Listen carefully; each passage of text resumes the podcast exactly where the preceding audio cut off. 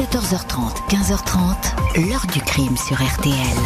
Jean-Alphonse Richard. J'ai fait une enquête, c'était des filles de la DAS, et elles n'étaient déclarées disparues par personne, parce que la plupart étaient majeures. Je me suis entêté, et je me suis rendu compte qu'en fait c'était des disparitions suspectes, parce que ces filles-là n'ont jamais réapparu.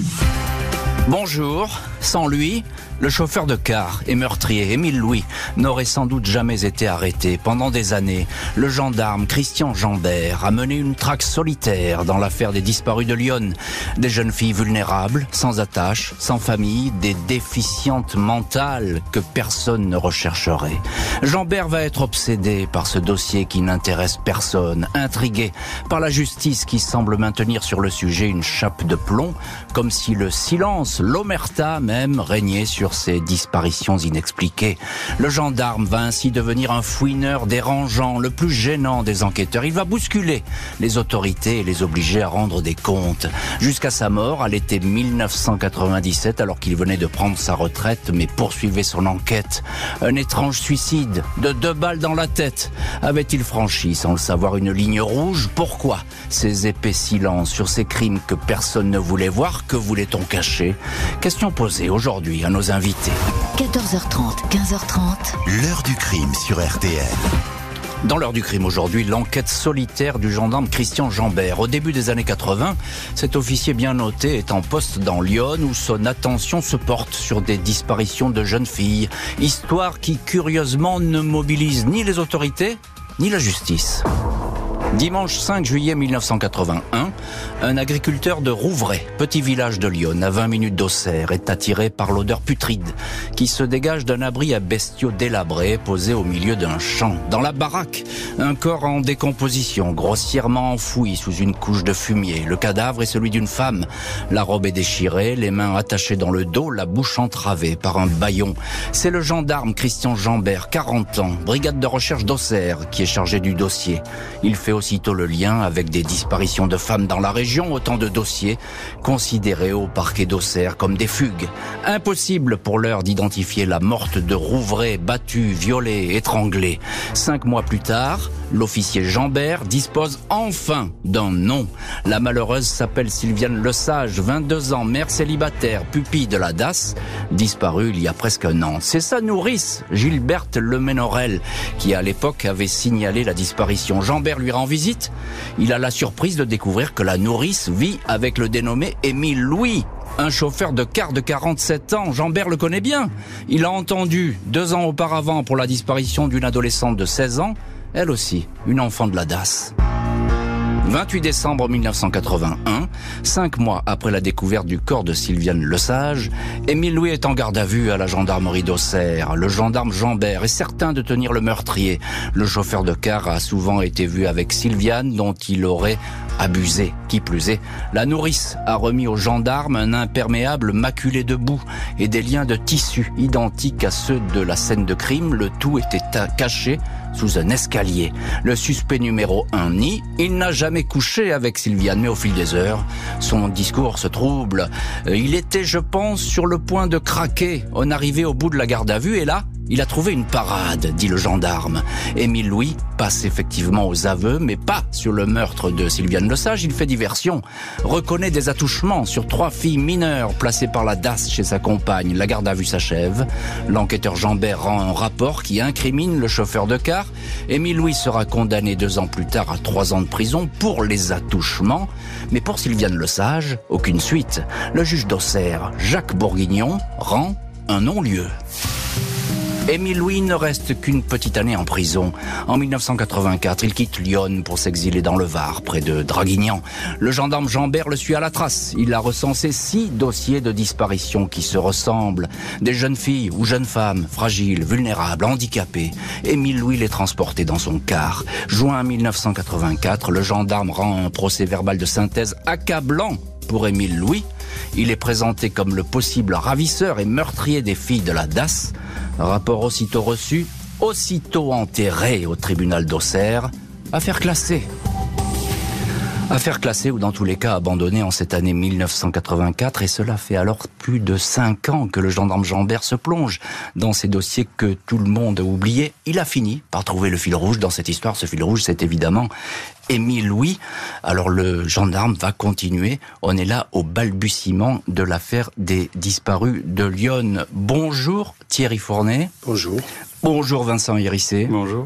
Merci tous les deux d'être aujourd'hui parmi les invités de l'heure du crime. Vous êtes tous les deux réalisateurs et scénaristes de la télé La conspiration du silence, documentaire en huit épisodes euh, sur effectivement cette affaire des disparus de Lyon, tous les volets de cette affaire des années 70 jusqu'au début des années 90 euh, et les huit épisodes de la saison 1 sont disponibles, je le dis dès maintenant sur la plateforme de France Télévisions et je le dis et je le répète parce que c'est une série incroyable. C'est un, formidable, plus qu'un thriller, c'est une, histoire au long cours où l'on découvre les tenants et les aboutissants de, euh, de cette affaire.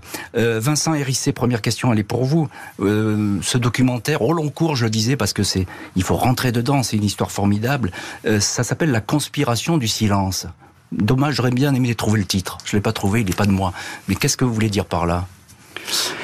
Euh, ce qu'on veut dire par là, c'est qu'en fait, quand on a vraiment, euh, quand on est plongé, quand on a plongé dans cette affaire avec Thierry, euh, évidemment, euh, ressort très vite la question de, il, se passe, c'est bizarre toutes ces choses. Est-ce qu'il y a un complot quelque part? Est-ce qu'il y a quelqu'un qui planqué dans l'ombre a manipulé tous ces gens-là qui n'ont pas forcément fait ce qu'ils auraient dû faire au bon moment?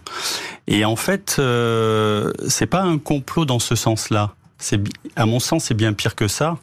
C'est une accumulation de de négligence, de gens qui n'ont pas voulu faire ce qu'ils auraient dû faire, mhm. de gens qui ont préféré regarder ailleurs, de petites lâchetés et de grands renoncements.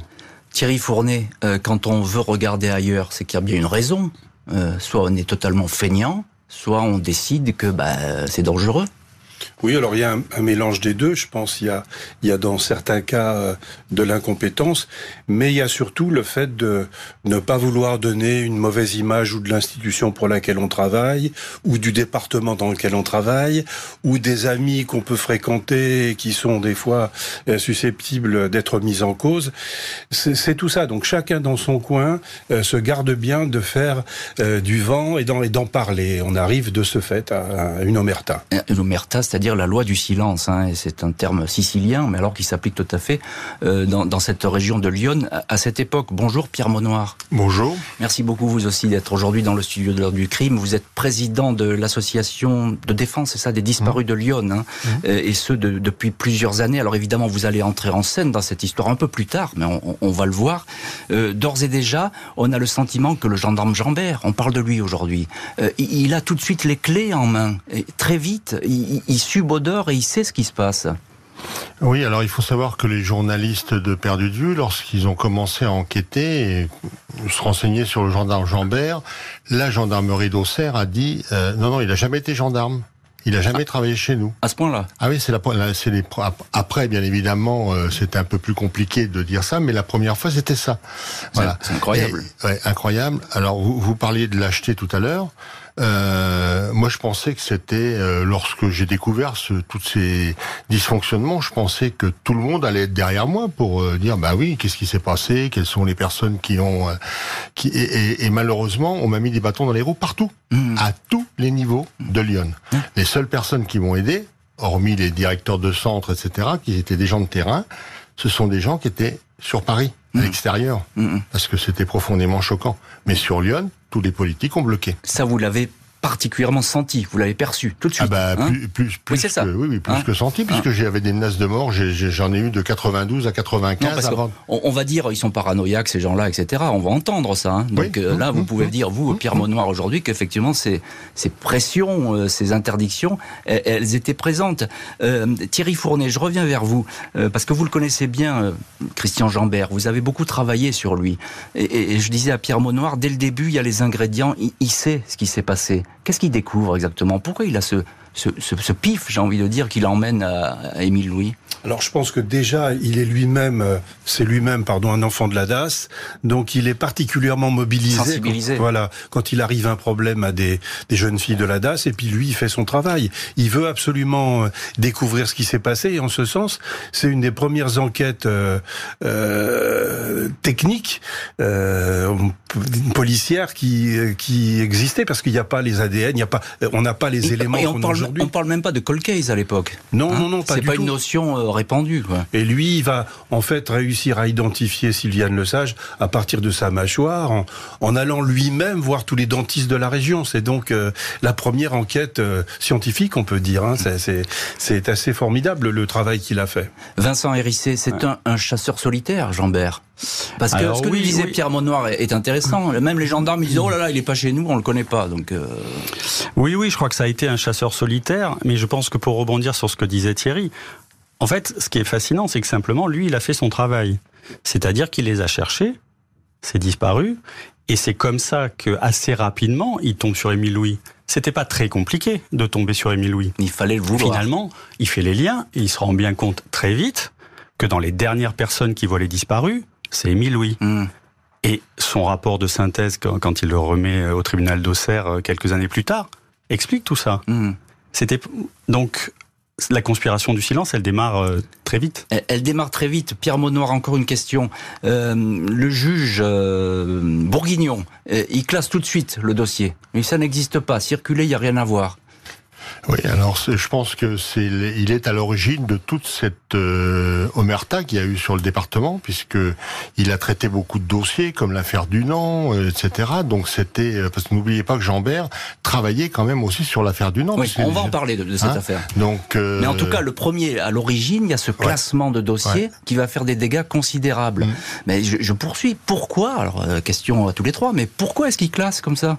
Il a Alors, peur? Alors moi, a... je, moi, je vais vous dire, un jour, j'ai eu l'occasion de remettre le prix de l'éthique à Simone Veil, qui m'a expliqué qu'elle était ministre de, euh, à l'époque ministre de la Famille, et qu'elle n'avait jamais entendu parler de quoi que ce soit. Et je lui dis, mais vous expliquez comment euh, ce blocage? Elle me dit, bah, c'est tout simple. hein. Vous savez, euh, pour un politique, pour qu'il soit réélu, pas de bruit, pas de vague, dormez bonnes gens, tout va bien. Donc, il voulait couvrir des, des politiques, couvrir des notables. Ouais, euh, couvrir l'image du département, parce qu'on en a entendu parler de cette image du département à l'époque. Hein. Le gendarme Jean-Bert va continuer à se battre, mais contre des moulins. À la préfecture de Lyon, on se méfie de lui. La justice, quant à elle, fait la sourde oreille. En ce milieu des années 80, à Auxerre, le gendarme Christian Jean-Bert doit se résigner à rester seul avec ses convictions, ses obsessions, disent ses détracteurs, sur l'affaire des disparus de Lyon. Pas moins de huit dossiers dont le parquet d'Auxerre semble se désintéresser. À l'époque, la ville, la région semblent d'ailleurs vivre à l'heure des scandales sexuels.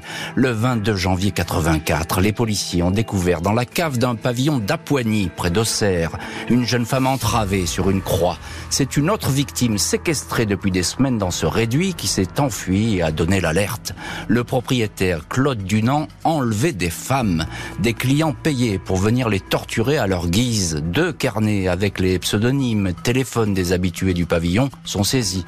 L'une des filles torturées était une pupille de la DAS qui était transportée dans le quart d'Émile Louis.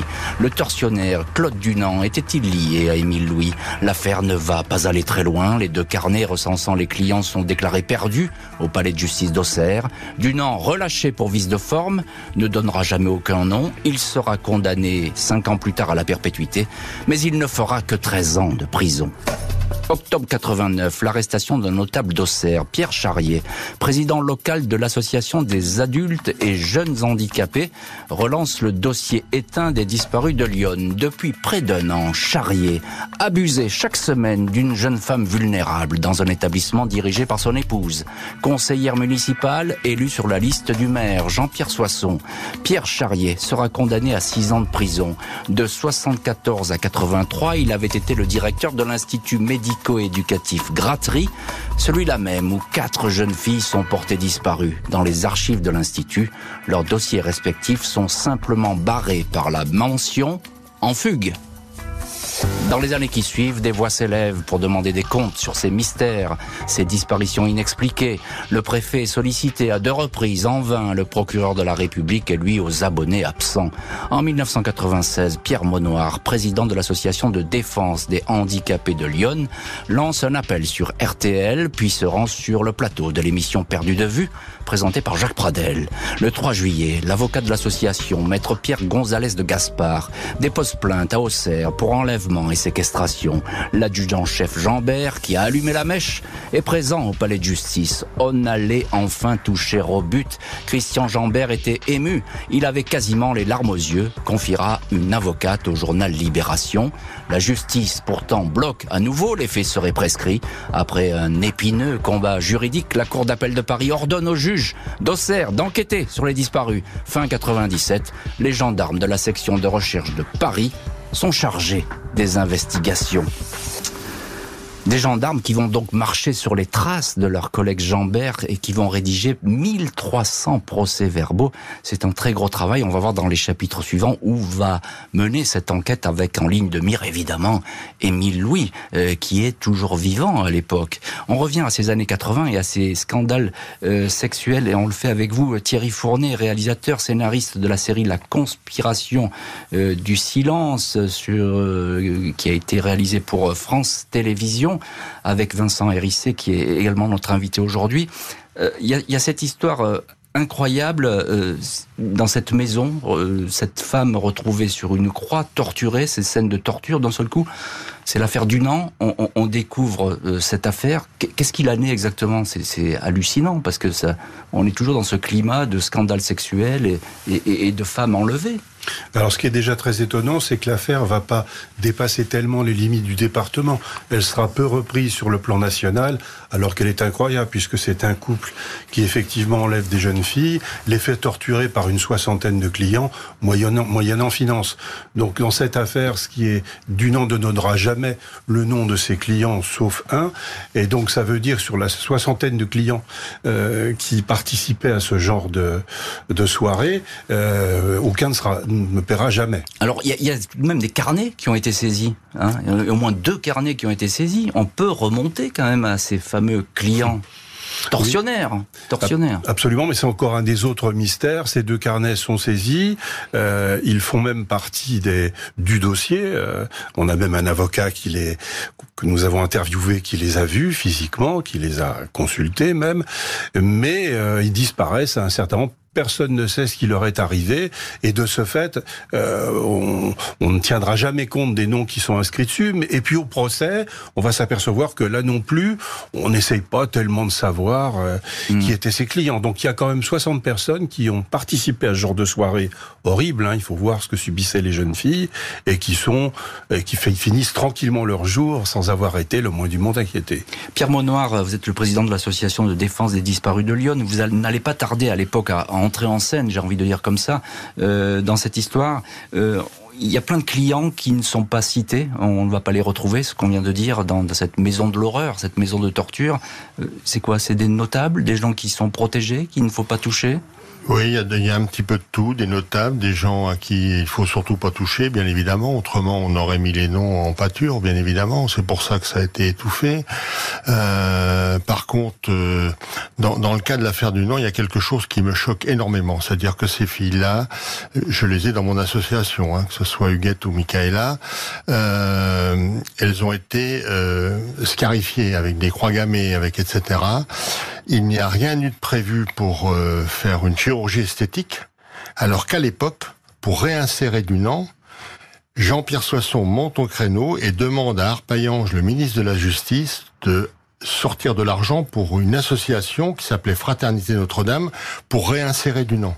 Mais quid Incroyable. Quid des jeunes filles? Non mais c'est c'est c'est plus que choquant. mais non mais là là vous enfin moi j'ignorais totalement ce que vous nous racontez. Mmh, c'est euh, paru à envoyer spécial hein, ça a été oui, mais euh, stupéfiant et scandaleux. Mmh. Euh, oui, il n'y a, pas pas d'autre terme. On est bien d'accord. Hein, on est là vraiment dans le c'est la, la, surprise la plus totale. Vincent Hérissé, vous, vous, avez bossé aussi réalisateur et scénariste de, de, la conspiration du silence, ce documentaire formidable qu'il faut effectivement aller aller voir sur France Télé.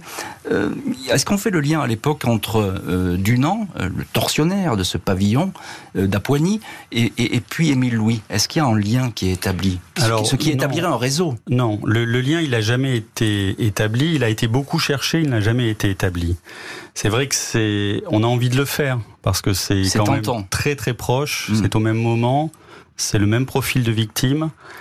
Mais en fait, euh, des éléments attestés, il semble que les deux tortionnaires ne se soient pas euh, croisés et pas été euh, mm. même en contact. Mm. Juste pour rajouter un petit, une petite anecdote sur l'histoire du Nant et, qui raconte la conspiration du silence, c'est qu'il faut quand même savoir que lorsque les, les, victimes étaient encore détenues dans la cave, un jour, Huguette, qui, était, qui a été enlevée la première et qui a été torturée le plus longtemps, est dans un tel mauvais état que Dunant lui-même est obligé de faire venir un médecin. Donc il y a un médecin qui vient. Et qui constate. Qui constate et qui repart. Et qui se tait. Qui répare. Ah bah là, oui, là, euh, excusez-moi, le silence retombe, hein, mais euh, il n'y a pas de mots euh, pour, pour évoquer tout, ça.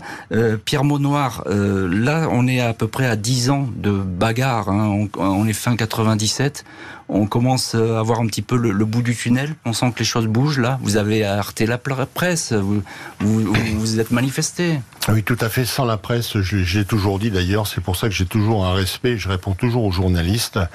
Merci. Euh, sans la presse, l'affaire ne serait jamais sortie. Mhm. Voilà.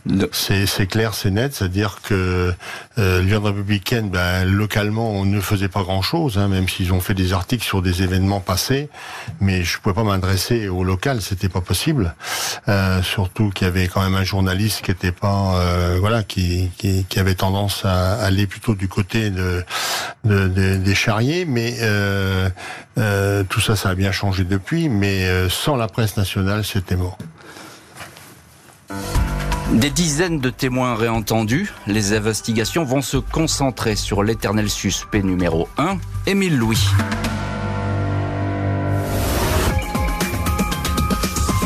Qui a eu intérêt ou a voulu cacher la réalité euh, de la mort du gendarme Jambert? Nous espérons que tous les moyens policiers, tous les moyens judiciaires seront mis puisque euh, cette affaire devient une affaire d'État. On a caché la vérité. Pourquoi? Il faut nous l'expliquer.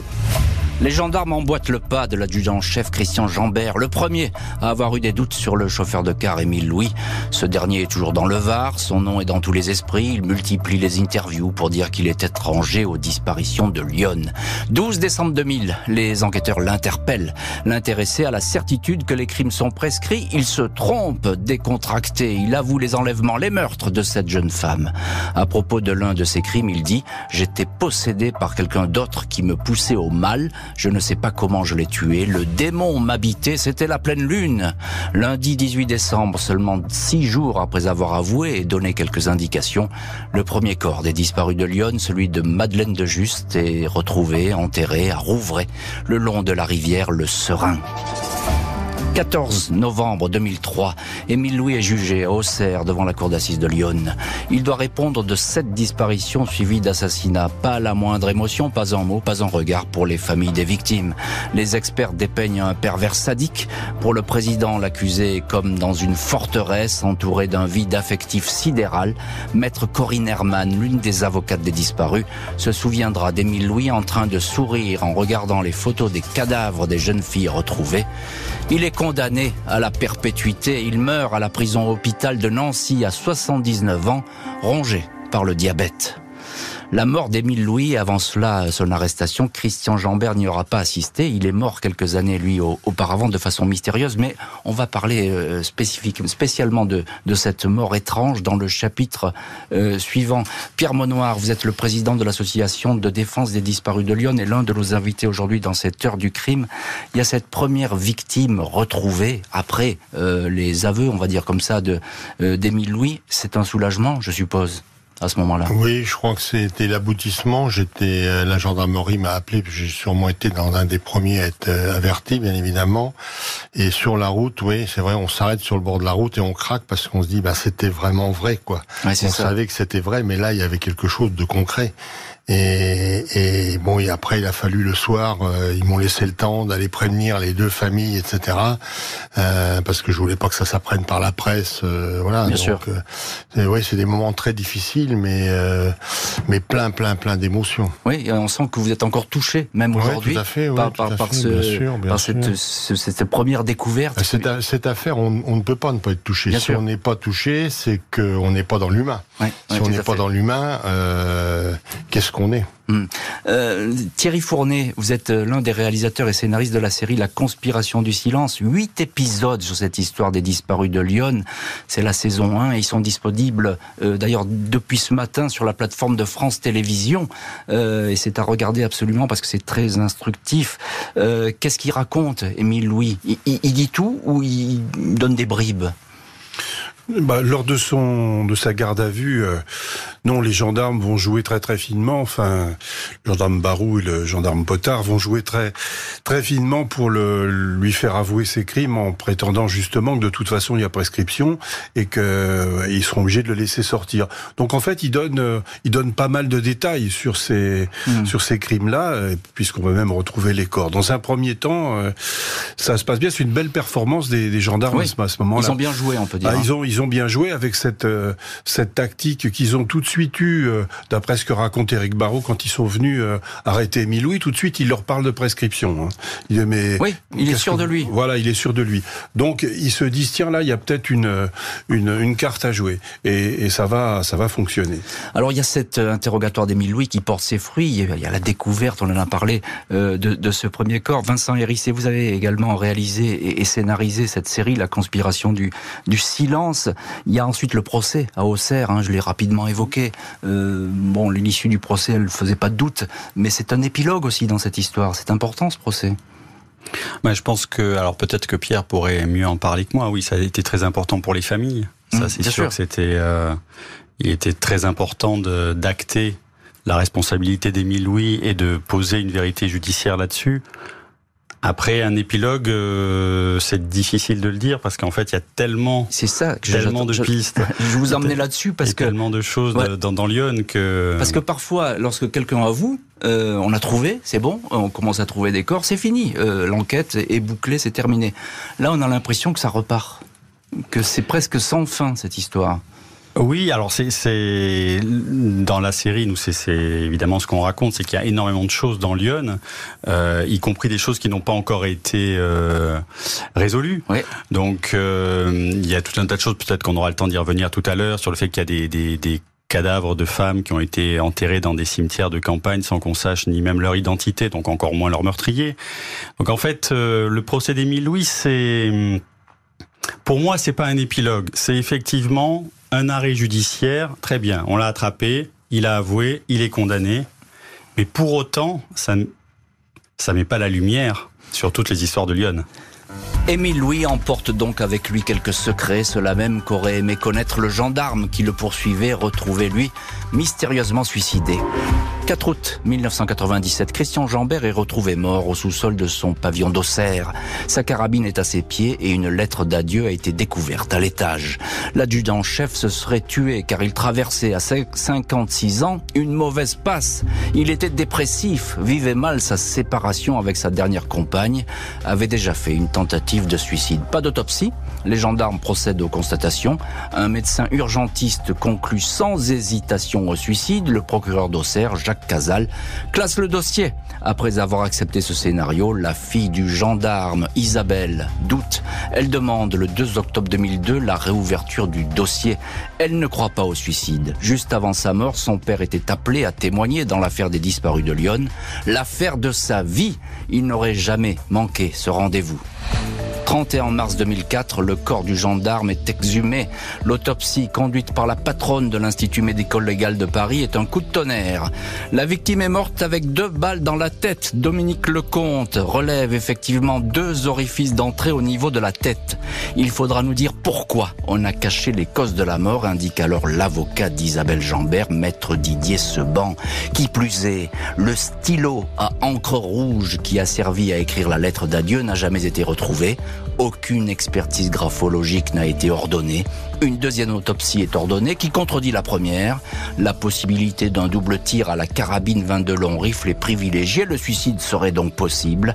Le doute ne va cesser de persister. 16 février 2012, la Cour d'appel de Paris referme le dossier Christian Jambert. Et dans cette heure du crime, on retrouve nos invités. Thierry Fournet, réalisateur et scénariste de la série euh, La conspiration du silence, avec euh, Vincent Hérissé, qui est un formidable document sur cette affaire et qu'on peut déjà euh, consulter en, ligne sur la plateforme de, France Télévisions. il y a ce suicide du, gendarme Jambert, affaire classée. voilà, il était dépressif, il s'est tiré une balle dans la tête. On va en retrouver deux à l'autopsie. Voilà, alors c'est au départ, c'est très vite la rumeur. Hein. il était, il était suicidaire, il l'a été à un moment, c'est sûr, quand il s'est séparé de sa compagne, mais c'était plus le cas au moment où il s'est entre guillemets suicidé.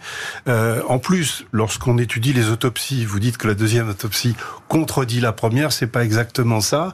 La deuxième dit, elle, le suicide n'est pas impossible. N'est pas exclu. Voilà, n'est pas exclu. On peut pas. Donc elle est un petit peu moins. Euh, mais en tous les cas, de toute façon, tous les les euh, médecins légistes avec qui on peut discuter vous disent que si vous faites une deuxième autopsie, elle est impossible parce que la première autopsie détruit complètement euh, le crâne. Et si l'autopsie a été bien faite une première fois, vous ne pourrez pas faire une seconde autopsie sérieuse. Or, le professeur Dominique Lecomte, celle qui a fait la première autopsie, c'était vraiment quelqu'un de, de, très réputé. C'est une sommité. Euh, voilà, c'est une sommité. En plus, le balisticien Jean-Claude Schlinger, qui a examiné cette première autopsie, est absolument formel. Le suicide est complètement impossible. Les deux balles ont des trajectoires différentes. C'est vraiment pas possible. Euh, Vincent Hérissé, vous aussi, vous êtes réalisateur et scénariste dans cette série, La conspiration du silence. Bah, alors, euh, pourquoi on aurait voulu tuer Jambert? Alors ça, c'est la question. Quel, euh, intérêt de tuer cet homme qui est parti à la retraite? Alors il continue peut-être à embêter des gens, mais enfin. C'est très difficile de répondre à cette question parce que parce qu'en définitive euh, on le sait pas. c'est vrai que le timing par rapport à l'affaire des disparus est troublant puisqu'évidemment c'est le moment où euh, où Christian Jambert va être entendu par un juge. Ouais, on est juste avant. Hein. juste avant. On est juste avant. Il fera sans doute partie des tout premiers entendus par les juges, puisque l'affaire redémarre à ce moment-là sous contrainte et lui, il de la justice il sait tout. parisienne. Hein, qu'on soit bien d'accord, c'est bien Paris qui a ordonné. Et donc ça, c'est troublant. Pour autant, c'est il n'est pas exclu que l'origine de, de sa mort soit à chercher ailleurs. Hmm. C'est simplement, on peut aussi imaginer que des gens n'aient pas eu envie d'un Christian Jambert qui aille déballer devant un juge d'instruction tout un tas de choses qu'il a pu apprendre sur tout un tas d'affaires autres hmm. que l'affaire des disparus. C'est difficile d'être affirmatif et enfin en tous les cas, moi je peux pas affirmer que c'est lié à l'affaire des disparus. En tous les cas, ce qui est clair, par contre, puisque le balisticien euh, fait partie des gens qu'on a interrogés dans la série, lui, il nous dit mais nous on n'a jamais eu aucun doute avec Madame Lecomte. Aucun doute. Ah c'est pas c'est pas un suicide. pas clair. C'est non, ça ne peut pas être un suicide. Et alors du coup, la question qui arrive juste derrière, c'est comment ça se fait que la justice, qui reçoit une autopsie qui annonce le meurtre d'un gendarme à la retraite, ne bouge pas. Ne, ne bouge pas et finalement euh, le dossier continue à, prospérer, enfin prospérer, en tout cas va s'éteindre. Euh, Pierre Monoir, président de l'association de défense des disparus de Lyon, euh, quel intérêt à avoir tué Qui voulait tuer Jambert? Ben, il avait plein, il était sur plusieurs affaires. Il, continuait à suivre l'affaire du Nant. Il continuait, euh, bien sûr, les disparus de Lyon, évidemment. Il était sur un réseau pédocriminel entre la Nièvre et Lyon. Et c'est lui qui est arrivé aussi euh, le premier sur, entre guillemets, l'éventuel suicide de Bérégovois. Hmm. Donc, il était de permanence. Donc, donc quand il a dit je vais tout balancer, On savait pas où ça pouvait aller, effectivement. La mort du gendarme s'ajoute à la longue liste de mystères. Si tu as appris que j'ai eu un accident, ne cherche pas, c'est volontaire, avait-il confié à un ami. En 2017, 20 ans après la mort troublante de Christian Jambert, Pierre Monoir, président de l'association des familles de victimes des disparus de Lyon, souhaitait qu'un hommage soit rendu aux gendarmes, victimes collatérales selon lui d'Émile Louis. L'année suivante, la ville d'Auxerre donnera le nom de Christian Jambert à un square. Émile Louis, jugé et condamné pour sept meurtres de disparus, est enterré dans Lyon. Il repose dans le cimetière d'un village non loin d'Auxerre, une tombe anonyme, sans aucun nom inscrit sur la pierre tombale. tous les corps des disparus de Lyon n'ont pas été retrouvés. Et effectivement, Pierre Monoir, euh, vous êtes l'un de nos invités aujourd'hui. Euh, dans l'heure du crime, vous l'avez suivi de A à Z presque cette, enquête et vous la portez encore aujourd'hui. Vous nous l'avez très bien raconté. Toutes les victimes n'ont pas été retrouvées. Il en manque combien à l'appel, si je puis dire, entre guillemets? Bah, il en manque quand même cinq, plus euh, nous avons des jeunes filles qui ont été enterrées sous X sur ce département, dont les autorités ne veulent pas entendre parler quoique il y en a une qui a été exhumée, euh, dont on a pu extraire, enfin dont ils ont pu extraire les, les ADN, mm. etc. Mais la demande en parentalité, parce que c'était mouliné au FNAC, ils n'ont pas trouvé. C'est l'ADN de parentèle, c'est ouais, ça. Voilà, ça n'a toujours pas été fait, ça traîne, voilà, alors que c'est de l'administratif, c'est pas compliqué. Ça. ça. Ça, traîne. Et est-ce qu'on a, est-ce qu'on en parle librement de cette histoire aujourd'hui dans Lyon? Parce que on l'a vu pendant 20, euh, presque 30 ans, ça a été le secret total, l'omerta, euh, la conspiration du silence, comme dit ce, ce documentaire télé qui, est, qui sort. Euh, Est-ce qu'on en parle aujourd'hui? Est-ce que, est que, la parole sûr. est libre? Oui, il y a beaucoup de gens qui en parlent et de toute façon, tant que les affaires ne seront pas résolues, on en parlera enfin j'y on, c'est en général les gens en parleront parce que ça n'a pas été résolu. Mmh. Donc ceux qui freinent actuellement ou qui veulent freiner actuellement la recherche de la vérité et l'élimination des gens qui peuvent être encore en poste dans certains dans certains endroits, si vous avez mieux, et qui euh, créent des misères à ceux qui veulent sortir cette affaire, eh bien ça ça ça, ça entraînera encore cette euh, cette conspiration parce qu'il y a des gens qui veulent savoir la vérité, c'est tout. Alors qu'il fallait, je veux dire, lorsqu'on est clean, on a plutôt envie que la vérité se sache. Et mmh. puis c'est tout. Euh, il, faut, il faut rentrer, je veux dire, euh, euh, il faut rentrer dans ces dossiers et les régler une bonne fois pour toutes. Juste un mot, Pierre Monoir, soyons clairs. Si ces dossiers ont été aussi occultés et bloqués, ben, c'est parce qu'il y avait des gens peut-être puissants, des notables, etc., qui faisaient tout pour qu'on n'en parle pas. Oui, ça c'est. Parce qu'ils étaient peut-être impliqués. Non, mais je vous pose la question, je sais pas. Oui, il bah, y, a, y, a, sûrement de très bonnes raisons pour eux, si vous avez mieux, pour empêcher que ces affaires sortent. Hein. Moi, mm -hmm. à, à l'époque, le président du conseil de, départemental, Henri Dorincourt, a fait des blocages, blocages et blocages pour que ces dossiers ne sortent pas. Mm. Hein. Et il le disait dans la presse d'ailleurs. Il disait Menoir salit le département, et moi je disais, bah, ceux qui salissent, c'est ceux qui coupent pas les branches pourries. Mm. Donc voilà, on a fait des échanges comme ça pendant un certain nombre. Je voulais surtout dire aussi une chose, c'est que si la Stèle Jambert a été créée, c'est grâce à la gendarmerie, aux plus hautes instances de la gendarmerie qui n'ont pas voulu avaler certaines couleurs. Mais qui ont enfin reconnu qu'il était l'un des leurs, Jean-Bert. Hein, Exactement. Parce que, après ce que vous nous avez dit, ça paraissait même, certains paraissaient en douter. Euh, oui. Vincent Hérissé. Pour rebondir sur, euh, sur votre question sur est-ce que la parole est libre, moi je mettrai une petite nuance sur ce qu'a dit Pierre, parce que nous, dans l'enquête, dans on, a, on a appelé beaucoup, beaucoup de gens sur Lyon. Donc certes, il y a des gens qui nous ont parlé, mais il y a aussi des gens qui ont commencé à nous parler, puis qui nous ont dit qu'ils allaient plus nous parler parce qu'on leur avait conseillé de pas nous parler, et des gens qui nous ont pas parlé du tout. Donc c'était pas si simple que ça. C'est pas si libre que ça, encore. C'est pas si libre que ça. Euh, Thierry Fournet, euh, on a parlé beaucoup, évidemment, de, de Christian Jambert. C'est un fil rouge dans cette histoire, parce que c'est le découvreur. Il faut lui rendre hommage, et cette émission, d'ailleurs, elle lui est dédiée, en quelque sorte, à, à Christian Jambert, euh, parce qu'il a fait un boulot extraordinaire. Il reste un exemple aujourd'hui, euh, ça, en matière d'enquête. C'est certain, d'abord parce que c'est une des premières, comme je le disais tout à l'heure, une des premières enquêtes scientifiques, sa détermination à vouloir trouver la vérité. Et on peut dire, cette histoire, il y a vraiment deux personnes qui, qui ont permis qu'elle émerge. C'est lui, Christian Jambert, qui malheureusement n'est plus là, et Pierre Monoir. Sans eux, Mmh. L'affaire n'aurait pas avancé, c'est quand même quand même incroyable quoi. Mmh. Que ce soit du côté des magistrats, du côté des policiers, du côté des gendarmes, du côté des institutions pour handicapés, circuler, il y a rien à voir. Pierre Monoir, je termine cette émission avec vous. Euh, possible ou pas possible encore une histoire comme les disparus de Lyon aujourd'hui? Moi, je pense pas. Je pense qu'aujourd'hui, bah, les, les enquêtes démarrent. Il y a toujours des blocages. Si vous regardez encore euh, sur les disparus de l'autoroute A6 hein, euh, à Chalon, il y a encore histoire, des oui. blocages. Mmh. Voilà. Donc, vous, vous, doutez un petit peu? Je, Non, non. Il y a quand même des gens qui ont dans quand la même. magistrature euh, font avancer les choses, mais c'est compliqué, compliqué. Le pôle Colcaise a été créé, c'est compliqué. Merci beaucoup Pierre Monoir, Thierry Fournet, Vincent Hérissé. Votre série La conspiration du silence est un accès libre depuis ce matin, gratuit sur le site de France TV.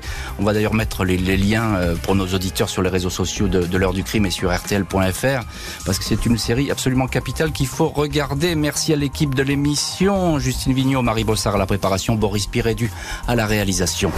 L'heure du crime, présenté par Jean-Alphonse Richard sur RTL.